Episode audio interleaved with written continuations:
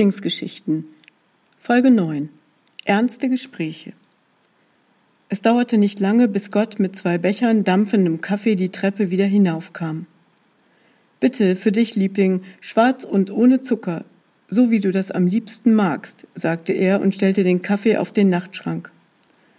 Sie sah ihn an und sagte, bin ich froh, dass du da bist. Es war wirklich schrecklich ohne dich. Ich habe mich allein gefühlt. Entschuldige, das soll kein Vorwurf sein.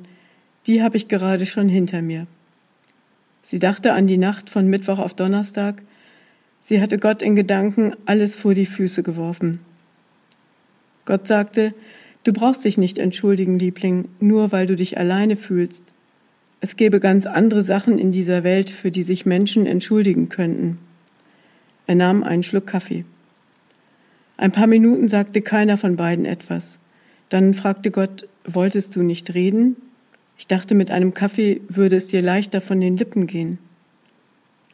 Sie nickte, stellte den Kaffeebecher zurück auf den Nachtschrank, dann steckte sie die Hände unter die Bettdecke und zog diese wieder bis zum Kinn. Ist dir kalt, Liebling? fragte Gott. Du siehst so aus, als ob du frierst. Ich könnte dir noch ein Kirschkernkissen in die Mikrowelle legen. Er hatte ein Kirschkernkissen auf der gegenüberliegenden Wäschekommode entdeckt. Nein, danke. Das ist nicht nötig.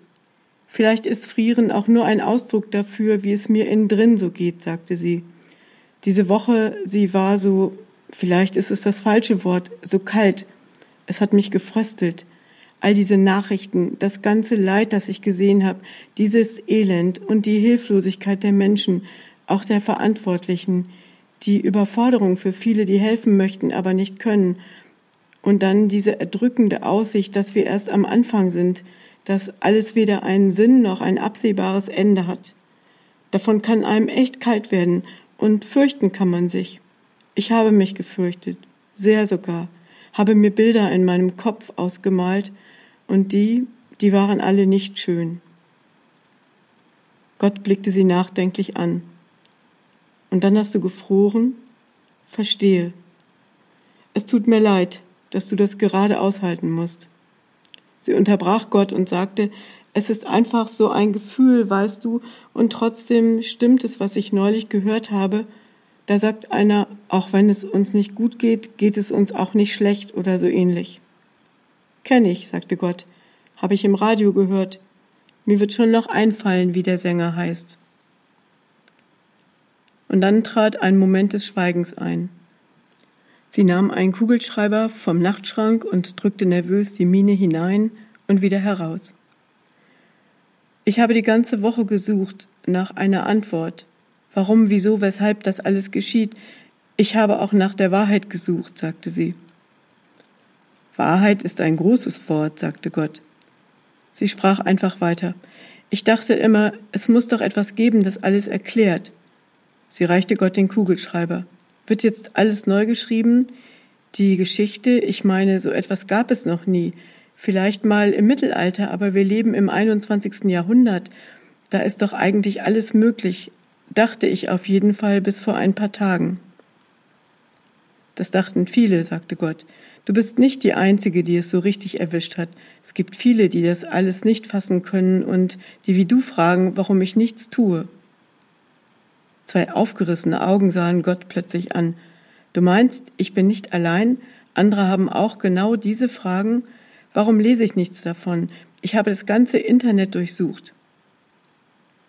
Hast du etwas davon geschrieben, Liebling, von deiner Suche nach der Wahrheit? fragte Gott. Oder soll ich besser sagen, nach einer Antwort? Ich kann ja auch lesen, aber ich habe nichts von dir gesehen. Sie wollte noch sagen, dass sie erst versucht hatte, Zuversicht zu verbreiten, aber sie ließ es sein. Also, wenn ich ehrlich sein soll, ich habe mich nicht getraut, sagte sie. Wer schreibt, der bleibt.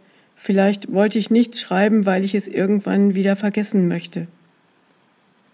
Was möchtest du vergessen, Liebling? fragte Gott meine Sorge davor, dass du mich hier alleine sitzen lässt, so wie sich Menschen sitzen lassen oder einfach gehen. Gott sah sie an. Niemand geht einfach, Liebling, die meisten haben einen Grund. Und? Hattest du einen Grund, nicht hier zu sein? Bis jetzt habe ich immer geglaubt, Du hättest die ganze Welt in deiner Hand. Gott begann, die Melodie eines Gospels zu summen. Er hatte eine schöne Stimme, und so geschah es, dass Gott und sie an diesem Tag begannen, ein Lied zu singen. Denn sie ließ sich von ihm anstecken und begann nach einiger Zeit leise mitzusummen. Als sie am Ende der letzten Strophe angelangt waren, befreite sie sich von ihrer Bettdecke. Was ist los, Liebling? fragte Gott. Mir ist gerade ein bisschen wärmer geworden, muss von der Musik kommen. Wollen wir frühstücken? Ich könnte auch noch einen zweiten Kaffee vertragen. Gott nickte und lächelte. Irgendwie hatte das heute Morgen alles gut geklappt. Er hatte sich schon die ganze Woche Sorgen wegen ihr gemacht.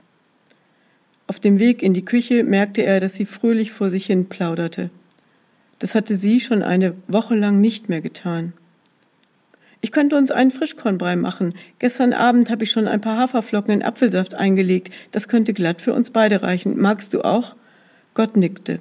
Das ist eine wunderbare Idee, Liebling.